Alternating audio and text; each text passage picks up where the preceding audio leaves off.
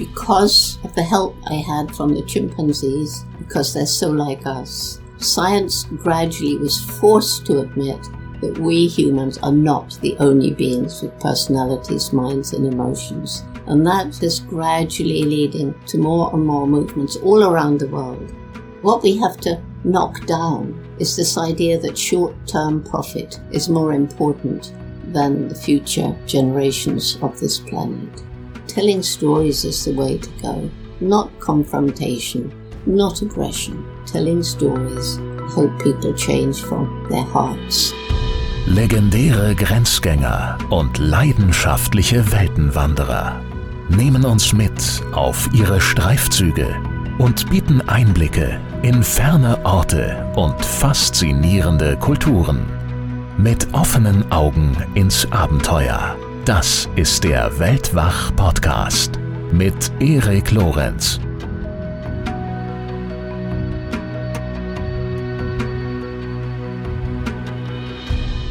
60 Jahre Forschung über das Sozialverhalten wildlebender Schimpansen und jahrzehntelanges Engagement für den Tier- und Umweltschutz. Zu Gast in dieser Folge ist die weltberühmte britische Verhaltensforscherin und Umweltaktivistin Dr. Jane Goodall. Die meisten von euch dürften mit ihrer Arbeit zumindest so ungefähr vertraut sein. Äh, dennoch ein paar einführende Worte. Bekannt geworden ist sie durch ihre Langzeitstudie an wilden Schimpansen in Tansania. Das war in den 1960er Jahren. Während dieser Studie entdeckte sie erstmals, dass Schimpansen Werkzeuge herstellen und benutzen. Das war eine Entdeckung, die die Art und Weise, wie wir Primaten und Wildtiere verstehen, grundlegend verändert und die Beziehung zwischen Tieren und Menschen neu definiert hat. Ich persönlich erinnere mich auch äh, noch daran, dass wir das auch im Biologieunterricht tatsächlich in der Schule gelernt haben. Heute geht Dr. Goodalls Vermächtnis noch weit darüber hinaus. Sie ist die Gründerin des Jane Goodall Institutes, einer international anerkannten Tier- und Umweltschutzorganisation. Außerdem ist sie Friedensbotschafterin der Vereinten Nationen und Ehrenmitglied des World Future Council. Und sie zeigt keine Anzeichen, es irgendwann mal ruhiger angehen zu lassen und das, obwohl sie mittlerweile 87 Jahre alt ist. Wenn keine Pandemie sie daran hindert, dann reist sie durchschnittlich 300 Tage im Jahr, um sich für die Themen einzusetzen, die ihr am Herzen liegen. Und sie trifft sich dazu mit Menschen in aller Welt, von Kinder- und Jugendgruppen bis hin zu mächtigen Politikern. Und sie bemüht sich dabei darum, eine neue Art von Beziehung zur Natur zu fördern. Das Time Magazine ernannte sie zu einem der 100 einflussreichsten Menschen der Welt. In dieser Folge, die es auch als Videoversion in unserem YouTube-Kanal gibt, erzählt Dr. Goodall von ihrer Forschung in Tansania und den Anfängen ihres Engagements als Aktivistin. Sie erklärt, warum sie sich nicht davor scheut, auch mit vermeintlichen Gegnern zusammenzuarbeiten und sie verrät, weshalb sie trotz der vielen Herausforderungen, vor denen wir weltweit stehen, nie die Hoffnung verloren hat. Nach meinem Dafürhalten ist sie eine der beeindruckendsten und inspirierendsten Persönlichkeiten überhaupt und ich bin wirklich außerordentlich froh, sie bei Weltwach begrüßen zu dürfen. Viel Spaß bei unserem Gespräch. Dr. Goodall, welcome to our show. I'm really thrilled to have you. And I'm very happy to be invited. Thank you. and I would like to uh, jump right into it, if you don't mind. Let's into, jump right in. into one of the most important periods of your life, uh, which was, of course, taking its beginning at the age of 26, when you found yourself in a place that would become, and I think that's safe to say, really formative for you and for your career. You went to the Gombe Stream National Park in Tanzania, which is one of the smallest national parks in that country. It, um, yeah, with, it, it's the smallest. It's very, very small, about 35 square kilometers. With which intention did you go there back then? What, what did you expect you would be doing there? Well, I first went out to Africa because I dreamed about it Ever since I was 10 years old, I wanted to go to Africa, live with wild animals and write books about them. So when I first went, I went to Kenya when I was 23 and I met the late Dr. Louis Leakey and he was a paleontologist, but he'd been looking for years for somebody to study chimpanzees because they're our closest relatives. And he thought it might throw light on how maybe Stone Age man behaved. So mm-hmm. he decided that I was the person he'd been looking for. He sent me off to Gombe, nobody had studied wild chimpanzees. And of course, all I had to go on was the fact that all my life I'd been watching the animals around my home. And so what I expected was eventually the chimpanzees would win my, I would win their trust. But as I went along Lake Tanganyika and looked up at the forested slopes of the Gombe National Park, I remember thinking, how will I find the chimpanzees? And it took a while. And at first they ran away as soon as they saw me. yeah. And I also remember reading that it was even quite a challenge not only to find the chimpanzees, but to actually get to the national park because of violent conflicts that had erupted nearby. Yeah, that's right. Uh, on the other side of the lake, the Democratic Republic of Congo, as it is now, it was Zaire back then. And the people had revolted against the Belgian hmm. colonialists and the Belgians were arriving in Kigoma in great distress, some of them without any, you know, belongings. And so that was when it happened that I got to Kigoma, the nearest town, and there were all these refugees. No way was I allowed to go to Gombe. So it was, uh, yeah, quite a, quite a strange beginning. Yeah, an incredible journey that you took back then. Was it at all common? I mean, you mentioned that nobody had studied uh, chimpanzees up to this point, the way you intended to do it. But was it at all common for women to work in these challenging environments back then, and also specifically in primatology? Well, it wasn't common for women or men. I mean, mm. at that time, there were three people only who were out in the field studying primates. Mm -hmm. One was the man doing gorillas, and then there were two Americans in South Africa studying chacma baboons. And that was it. I mean, there was no protocol, nothing for me to follow, just my own feeling. There was no protocol and there wasn't even any uh, college training that you could use, like theoretical deep knowledge uh, that you would have gained in a, in a, in a formal, in the traditional sense. What, no, what? when I left school, I should have gone to university, but we didn't have enough money. We didn't have much yeah. money. So actually, Dr. Leakey, particularly was delighted that I had not been to college because he believed the way that the scientists were thinking about animals back then was very reductionist and he was absolutely right, absolutely right. So also he felt that women might be more patient, make mm-hmm. better observers. So being a woman and having not been to college, amazingly, both were to my advantage. and, uh, was that like his opinion of the situation? Was that also what gave you the confidence to believe that you were in fact the right person for the task? I just knew it. I mean that was my dream since i was 10 years old when mm. i fell in love with tarzan. And so you know i knew i was just waiting for this opportunity and it was amazing that not just any animal but the one most like us the chimpanzee you know we share 98.6% of our DNA with them. So uh, how incredible. And nobody knew anything about them in the wild. Nothing. Mm. Yeah, so you really went out into some open spaces on the map in that sense. And uh, you already mentioned that it wasn't all that easy to even find the chimpanzees in the beginning. So when you found them, how did you start to approach them and to observe them? Well, what I had to do, because for over, well, for nearly six months, most of them ran away as soon as they saw me. So what I did was to find out where trees were with ripe fruit, mm-hmm. and I would get there early in the morning and sit and wait and hope the chimpanzees would come. I never tried to get too close. And if I saw them, I would sit down with my binoculars and watch them from a distance. I wore the same colored clothes every day. And, you know, I knew with time, I could gain their trust. But it was only money for six months. And this was the big worry. Will I have the time? Hmm. Or will I let Louis Leakey down and end my dream? And I believe uh, one chimpanzee that uh, kind of made sure that that didn't happen was David Greybeard. Yes, which... David Greybeard. And, you know, every chimpanzee has his or her own personality. Mm-hmm. And for some reason, David Greybeard was less afraid of humans in general. I mean, he sometimes was seen down near the lake shore um, near the fishermen's huts because the fishermen camped there in the summer. And so right from the start, although to begin with, he disappeared when I arrived, but gradually he began to get used to me and I could get a little bit closer to him. And then came the magic day when I saw a chimp, I didn't know who it was, sitting on a termite mound. So I quickly stopped, got my binoculars focused, and I saw a black hand reach out and pick a grass stem. And I could tell this grass stem was being poked into a hole in the termite mound and pulled out with termites hanging on and the chimp was eating. Then he turned sideways so I could see much better. And it was David Greybeard, of course.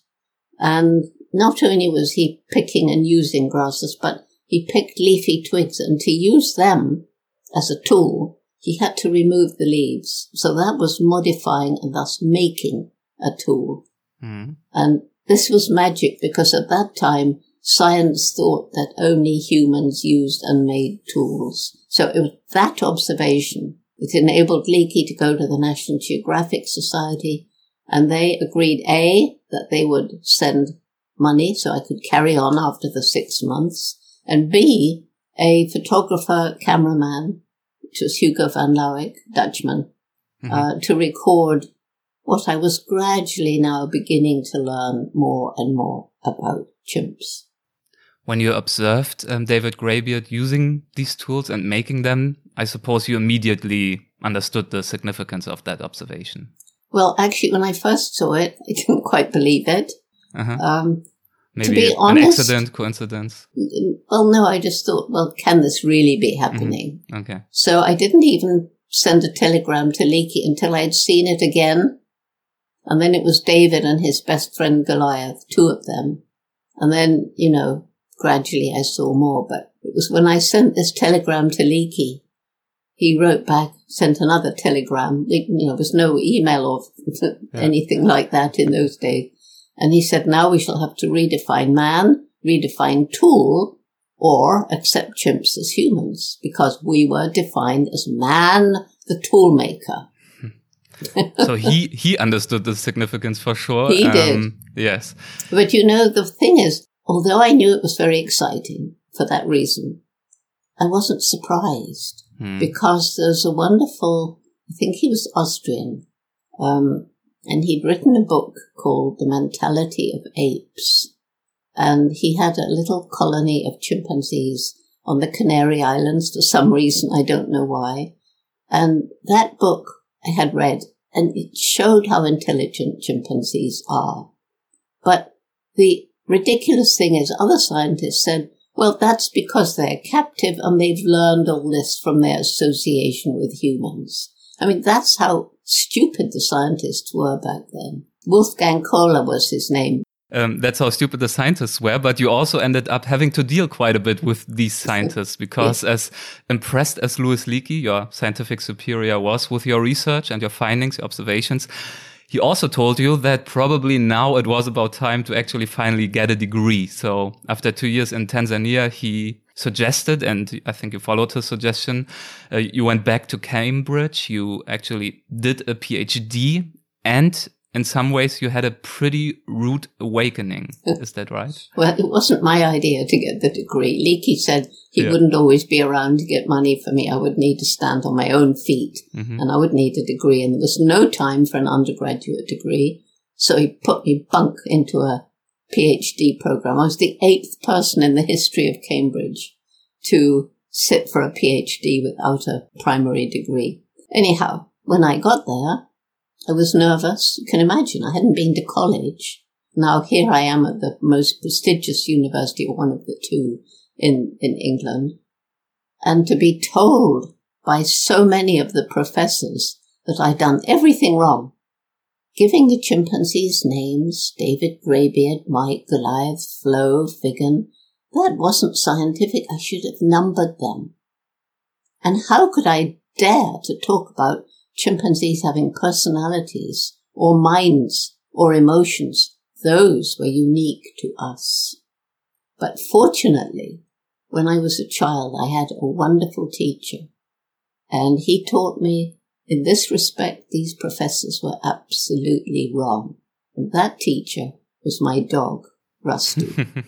and so, of course, the because you knew based on your dog that animals can have a personality. Yes, I mean it was yeah. so obvious with the chimpanzees. Yeah. It was so obvious from the book, the mentality of apes. I mean, I don't think the scientists believed what they were saying, but they didn't know how to treat personality, mind, or emotion in a scientific way. Now we do. Now you can study it, you can get degrees in all of those things. But back then, I couldn't have done a degree in, in personality, animal personality. It didn't exist. so. But, okay, you had your dog, you had your experience and your opinions and your knowledge, but what I find really impressive is the confidence, the self-confidence you must have had back then to not be totally disheartened by their verdicts and basically filled with self-doubt, but actually to reject their common wisdoms. And I call it self-confidence. I could imagine that back then these um, scientists, they would have called it maybe arrogance. well, no, they would never have called it arrogant. Okay, that's good. I didn't confront them. Mm-hmm. I didn't stand up against them and say I'm right. Mm-hmm. I just very quietly went on using those words when I was writing up my mm-hmm. thesis. Okay. And I was really lucky. I had one of the top three ethologists in Europe, top four, sorry, as my supervisor. And there was, you know, Konrad Lorenz and Tinbergen from Holland, and then two in Britain, Thorpe and Hinde.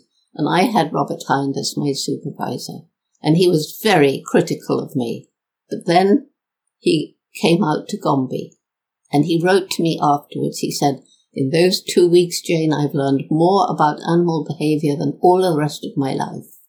And so he then helped me to write about what I knew to be true in such a way that I couldn't be torn to pieces by scientific critics. And it, it, he taught me how to think in a scientific, logical way, which I loved to do. But I, I had arguments with him. In those days, and even today, to be a good scientist, you must be objective. You cannot have empathy with your subject.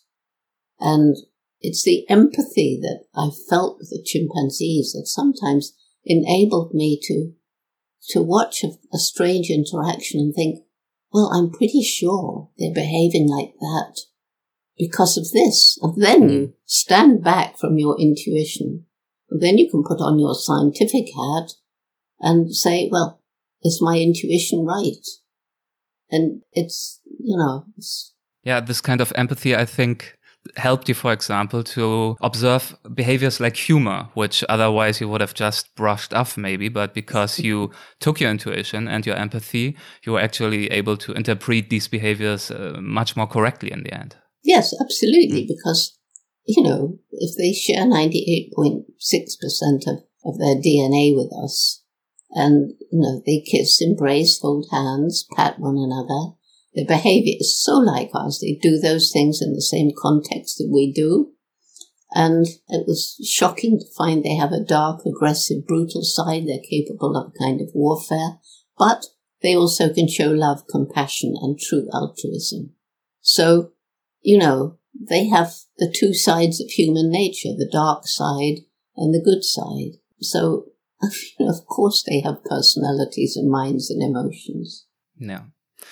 So you started as an observer to then become a scientist and a researcher with obviously an absolute passion for your subjects, uh, a passion that is very obvious to this day.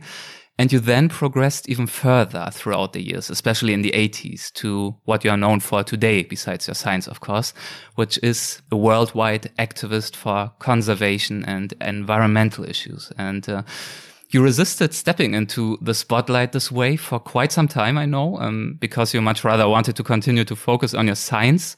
But eventually you decided to commit to advocating for nature, for the chimpanzees in particular, on a much larger level and thus to potentially also make some enemies along the way. And I'd like to talk about some strategies to communicate these urgent issues of uh, conservation, um, to communicate them, but to also actually get things done, which can be a difference here and there. So a big topic nowadays is, um, you surely have heard the term a cancel culture. And, uh, I believe you started to feel some of that already some decades ago. We, we talked earlier about you giving names to the chimpanzees, um, something that was completely unusual back then. And uh, years later, you violated some norms again because you collaborated with oil companies. You sat down with labs that were doing scientific tests on chimpanzees and you worked with them. And uh, there was some criticism, some lack of understanding about that. How do you think about and how do you make your decisions about who to associate with, who to collaborate with, and who not to, to actually get things done? Okay, well, first of all, I want to correct you on one thing. Please. I did not make a decision to mm-hmm. leave mm-hmm. the Gombe forest that I loved. Mm-hmm. I went to this conference where we brought together the people who by then, it's 1986, and by then there were six other chimp study sites in Africa. We brought these people together for the first time.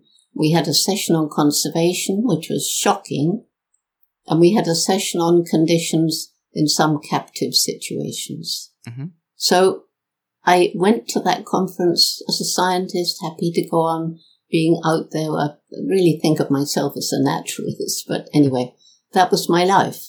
Mm-hmm. I left that conference as an activist. I knew I had to do something. I didn't make the decision. It was somehow made. There was a change. And so I didn't know what to do.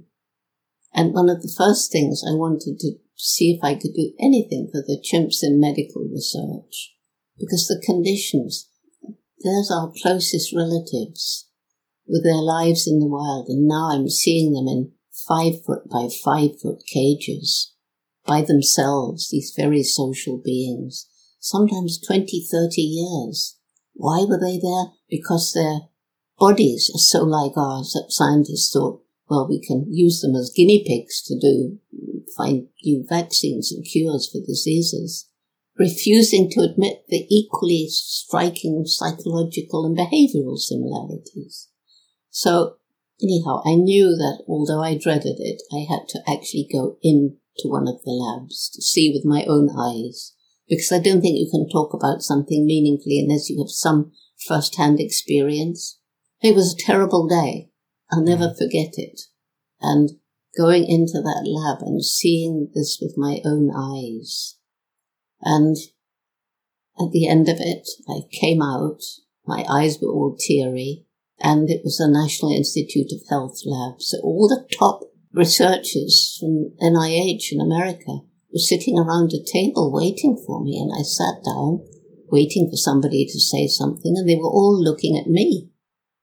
And I didn't know what to say. And I, so what came into my head was, uh, well, I'm sure that all caring, compassionate people will feel like I do, having seen those conditions.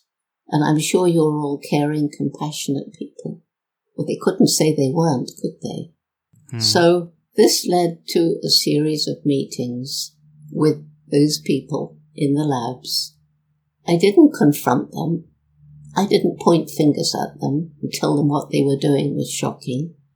I showed them film of the Gombe chimps. I told stories about the Gombe chimps, like an adolescent male adopting a little orphan and saving his life.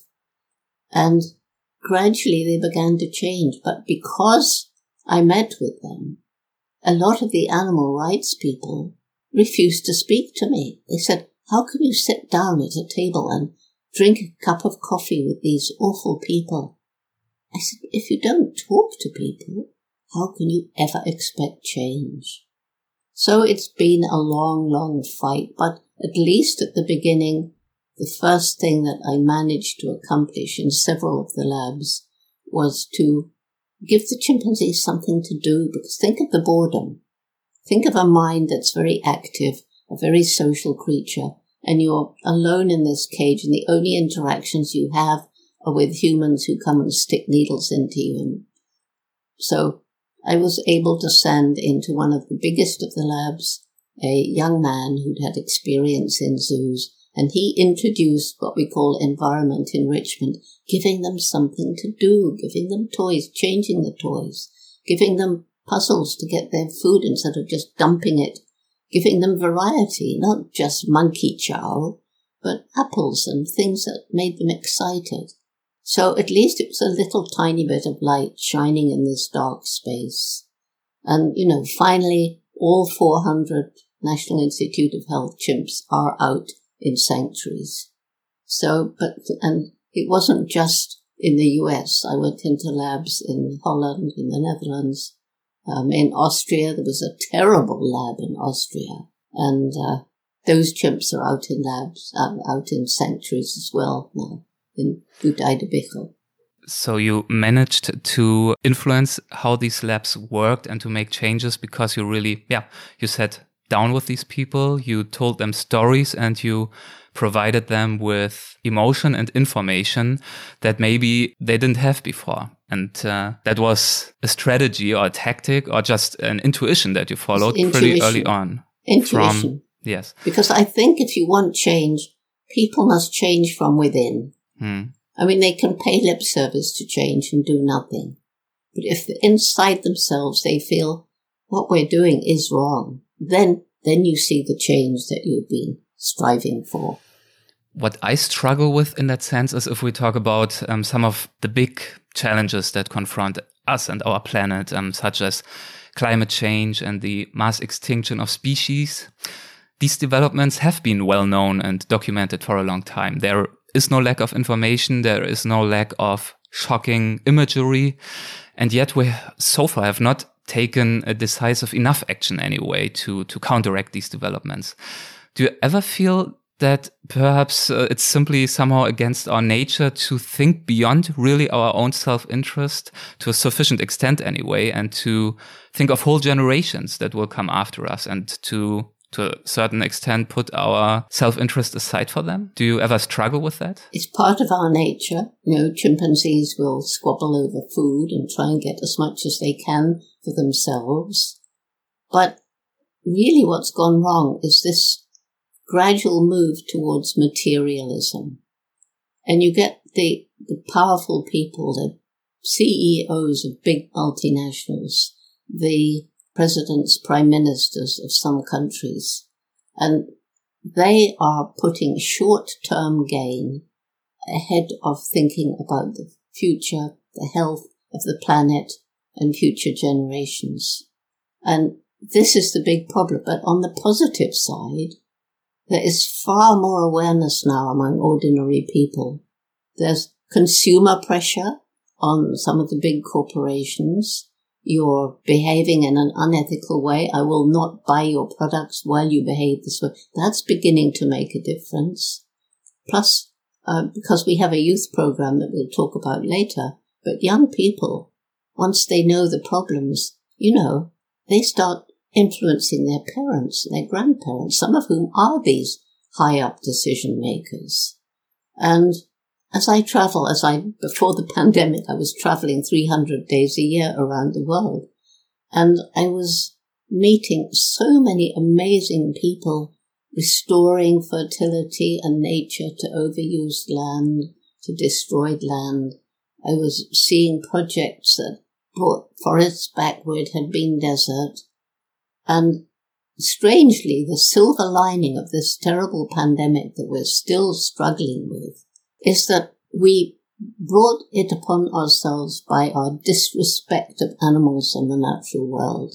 And it's pretty positive that this pandemic began because of the terrible conditions in a wildlife market in China. And these wildlife markets are across Asia, they're in Latin America, and they're in Africa, creating conditions that make it possible for a virus to jump from an animal to a person.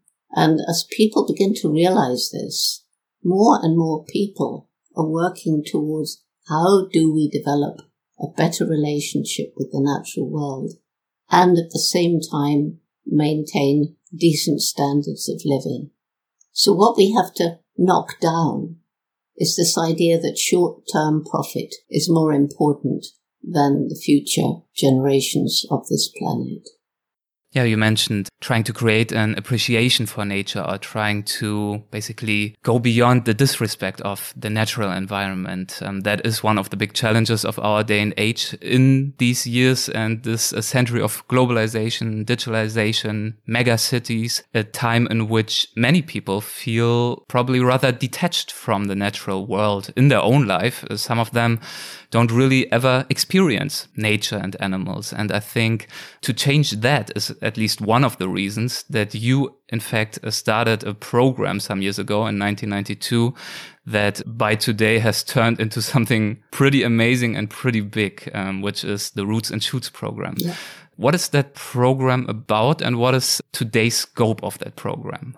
Okay, well, actually, it began in 91. oh, 91. Whole yes. year earlier. Oh, uh, actually, uh, it also says 91 in my notes here. Yeah, so, yeah. and so okay. we celebrated mm-hmm. the 30th anniversary this year. Yes. Mm-hmm. And um, it began because as I was traveling around the world, I was meeting young people who'd lost hope. They said, You compromised our future. There's nothing we can do about it. And we have. There's no question. We've not only compromised their future, we've been stealing it for years and years and years. And when they said to me, You compromised our future and there's nothing we can do about it, yes, we've compromised your future. It's not true. There is something you can do about it.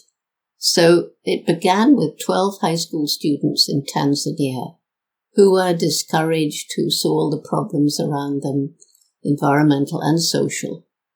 And I told them to find their friends who were also concerned, and we had a big meeting. And that's when Roots and Shoots was born, February 1991. I can see it now. Hmm. And we decided that the main message would be every single one of us makes an impact on the planet every single day, and we can choose what sort of impact we make. Secondly, that because in the rainforest I learned how everything was interconnected, that each group of roots and shoots, young people, would choose three projects, one to help people, one to help animals, one to help the environment. They would choose it themselves so they could roll up their sleeves, take action, and do something they were passionate about. So from that small beginning, it's now spread to 86 countries and it's growing fast. We've just recently started amazing programs in India, in Turkey and Israel. It's got thousands, thousands of groups hmm. around the world. We've got members in kindergarten. We've got members in university, everything in between. Even some adult groups now, like the staff of a big corporation who kind of act as watchdogs and CEOs who welcome this. And I can't begin to tell you, but even as you and I are speaking now, there are kids in different parts of the world actually taking action. It's kind of been slowed down by the pandemic because kids can't get together, young people can't get together, but making use of the internet, making use of the ways that we can communicate now, like you and I are communicating, which is what's happened to me. I've become virtual Jane now. you know, the upside of that is in the same time as I would have been traveling around the world by sitting here at home, and this is the house I grew up in, by the way, mm-hmm. sitting here, I've reached literally millions, millions more people in many more countries than I possibly could have while I was traveling. But Roots and Shoots is my main reason for hope. Because when young people understand, when we listen to them, when we empower them to take action, they are changing the world.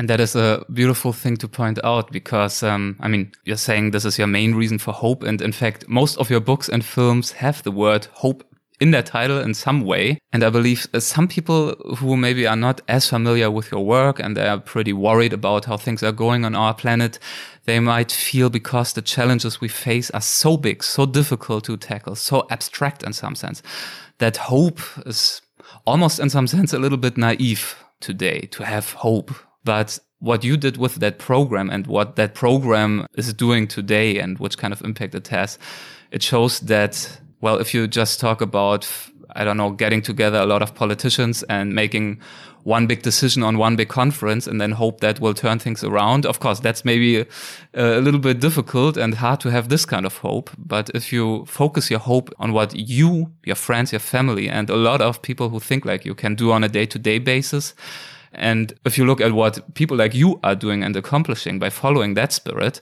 then hope suddenly, um, at least to me, doesn't seem quite as naive anymore.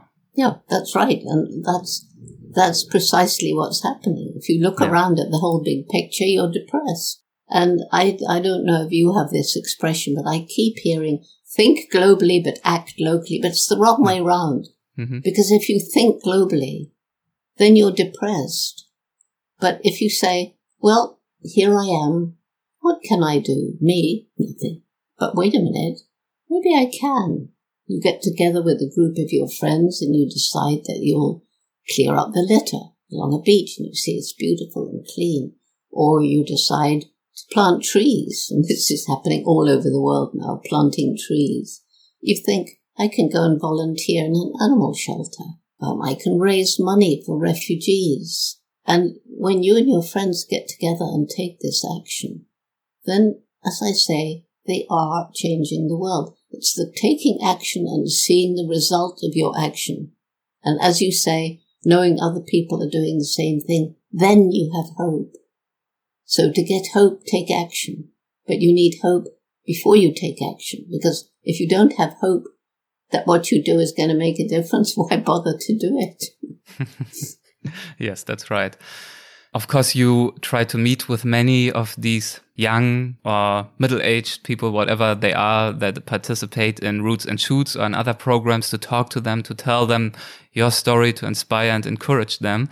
And uh, there is, in fact, a very cute scene in the 2020 documentary, Jane Goodall, The Hope. Yeah. Um, I hope I remember it uh, correctly, but I believe there is a boy reading a letter that he wrote to Mother Nature, quote unquote. And he says that for him, in some sense, you are Mother yes, Nature, yes. which is just a beautiful scene. And it shows which kind of impact you have. And as far as I can say, of course, I don't know you personally, but it seems like you have remained a pretty down to earth and very humble person. So my question is, how does it feel for you to be an inspiration to so many people and to even by some be called something like an icon?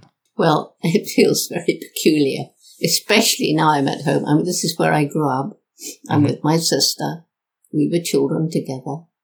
I, I never planned to become what I've become. It's not my, not my doing. It's just happened. And at first I was, you know, basically a very shy person. And when people would come up to me in the street and say, could you sign this? Or uh, one person actually said, can I touch you? oh my God. Um, at first, you know, I wanted to wear dark glasses and let my hair down. But I suddenly thought, this I must make use of.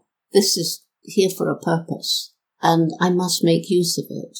So I talk to these people when they come up. I always have little brochures about roots and shoots or the Jane Goodall Institute. It's helped to grow. And the number of people, young people who are now older people, who said, Jane, I want to thank you. One, you taught me because you did it. I can do it too. But secondly, joining Roots and Shoots has totally changed my life because I realize there is hope and I promise you I'll do my bit. And so many, many, many people. So I just have to accept this kind of weird iconic status, which I don't understand.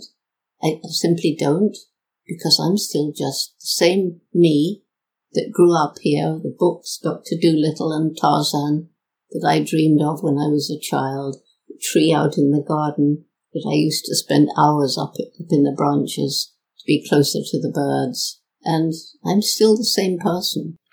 You're still the same person, but you look back to an amazing amount of unique experiences from the early observations that we talked about to your advocacy to actually seeing the impact that you have made materialize throughout the decades.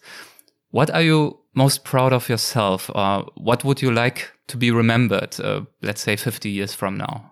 Well, two things. One, because of the help I had from the chimpanzees, because they're so like us, science gradually was forced to admit that we humans are not the only beings with personalities, minds, and emotions.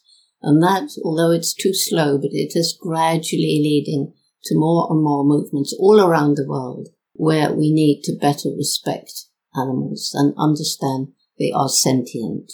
They feel fear. They feel happiness. They feel pain. And that is spreading. Mm-hmm. It's kind of building up steam right now. But anyway, it's spreading.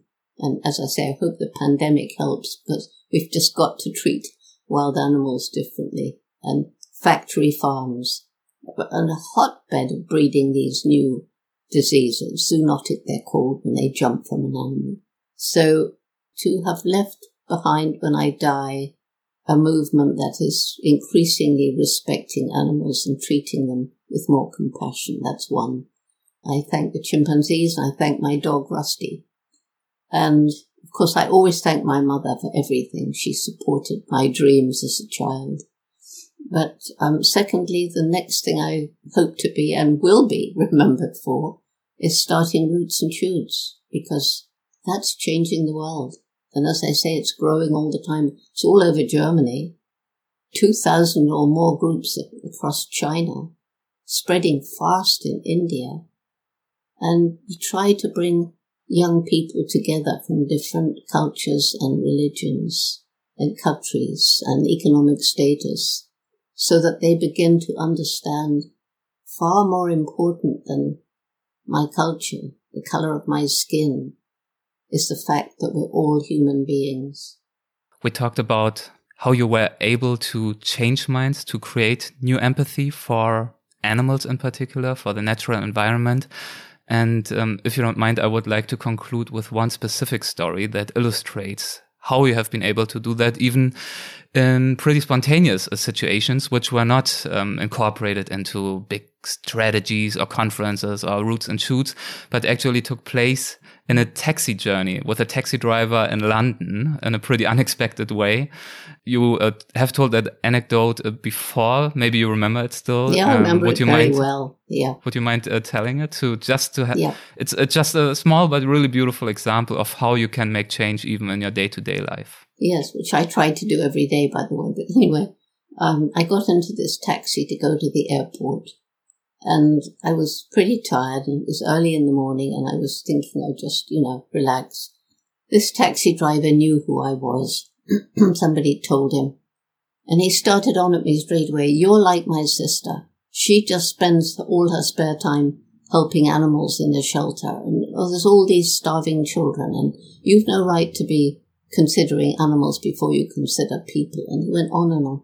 So when I could get a word in, I explained that we were helping people, that we had many programs in Africa to help women and children and help people get better livelihoods. Still didn't make any difference. So then I told him stories about the chimpanzees, some of the, you know, wonderful, moving stories where they help each other and so on. And Anyhow, I talked all the way to the airport. It was about 20 Even minutes. Even though you, you were so tired, you just yeah. wanted to sleep. But, but okay, I, yeah. I sat forward on that little jump seat in a London taxi cab. and when we got there, he didn't have any change and I didn't have any change. So in the end, uh, he actually owed me, I think it was 10 pounds, which was worth more then than it is now. Mm. And so I said, well, give that money you owe me to your sister for her work. I didn't think any more of it. I mean, there's no way he's going to do that. When I got back after three weeks, there was a letter from his sister saying, first of all, I want to thank you for your donation. Secondly, what did you do to my brother? He's been three times to help me. He's changed. How did you do it? That's incredible. I think the message there is you may not ever know the result of what you've been doing. I mean, it was just pure fluke that his sister wrote to me. Mm-hmm. And so it's always worth, if you see an opportunity, it's worth telling stories. And telling stories is the way to go. Not confrontation, not aggression. Telling stories hope people change from their hearts.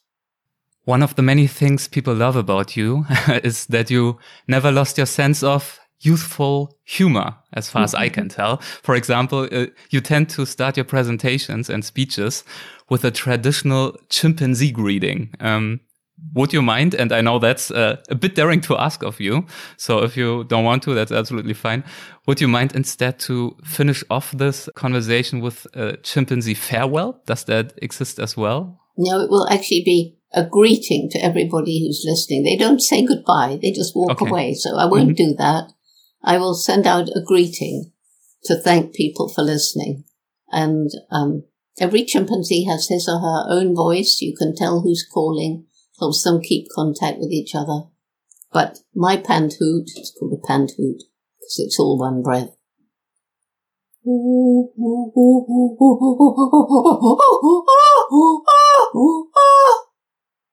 This is me. This is Jane. Greetings. And that is the perfect ending for this episode, I believe, Jane. Dr. Goodall, I should say. Jane is fine. Jane is fine. Okay, great. Okay. Thank you, Jane. Thank you so much for making the time and for having this conversation. Thank you. I appreciate it. Well, I've enjoyed talking to you. Thanks. Bye. Bye. Das war mein Gespräch mit Dr. Jane Goodall. Ich hoffe, es hat euch genauso viel Freude gemacht wie mir. Wenn ihr gerne mehr über Dr. Goodall und ihre Arbeit erfahren möchtet, einschließlich auch des globalen Roots and Shoots Programms, dann besucht doch bitte die Webseiten des Jane Goodall Institutes. Für Deutschland ist das www.janegoodall.de, für Österreich janegoodall.at und für die Schweiz janegoodall.ch. Und wenn ihr unsere Sendung unterstützen möchtet, dann erzählt doch bitte euren Freunden von dieser Folge oder erwägt eine Rezension für uns zu hinterlassen, zum Beispiel in der Apple Podcast App, um uns dabei zu helfen, noch mehr Hörerinnen und Hörer zu erreichen. Und selbstverständlich, klar, freuen wir uns auch weiterhin über eure Unterstützung im Weltwach Supporters Club. Infos dazu findet ihr auf weltwach.de. Vielen Dank fürs Zuhören, macht's gut und tschüss.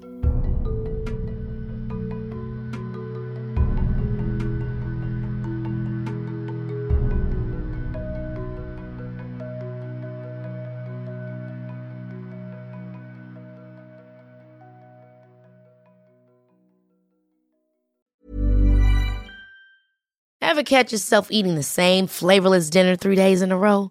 Dreaming of something better? Well, HelloFresh is your guilt-free dream come true, baby. It's me, Keke Palmer. Let's wake up those taste buds with hot, juicy pecan-crusted chicken or garlic butter shrimp scampi. Mm. Hello Fresh. Stop dreaming of all the delicious possibilities and dig in at HelloFresh.com. Let's get this dinner party started. Even when we're on a budget, we still deserve nice things. Quince is a place to scoop up stunning high-end goods for 50 to 80% less than similar brands. They have buttery soft cashmere sweaters starting at $50, luxurious Italian leather bags, and so much more. Plus, Quince only works with factories that use safe, ethical, and responsible manufacturing. Get the high-end goods you'll love without the high price tag with Quince. Go to quince.com/style for free shipping and 365-day returns.